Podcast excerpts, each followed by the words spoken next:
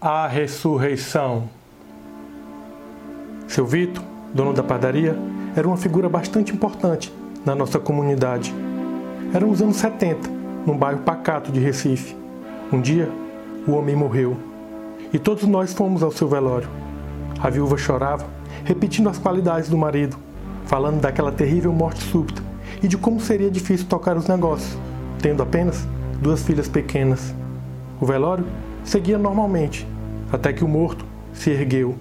Algumas pessoas correram, mas eu, na minha inocência de criança, achei que era um milagre. Horas depois, se descobriu que seu Vitor tivera apenas um ataque de catalepsia. Pensei que tudo voltaria ao normal depois daquilo, mas não aconteceu. A mulher do padeiro passou a ter medo dele, assim como suas filhas. As pessoas deixaram de comprar seu pão. Seu estabelecimento fechou. A mulher o abandonou logo depois. Foi embora, levando as filhas. O homem ficou sozinho e as pessoas do bairro sempre o olhavam com receio.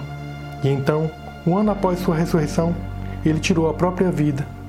Familiares pagaram as despesas funerárias, mas não houve velório, pois todos deixaram claro que ninguém iria ao seu enterro.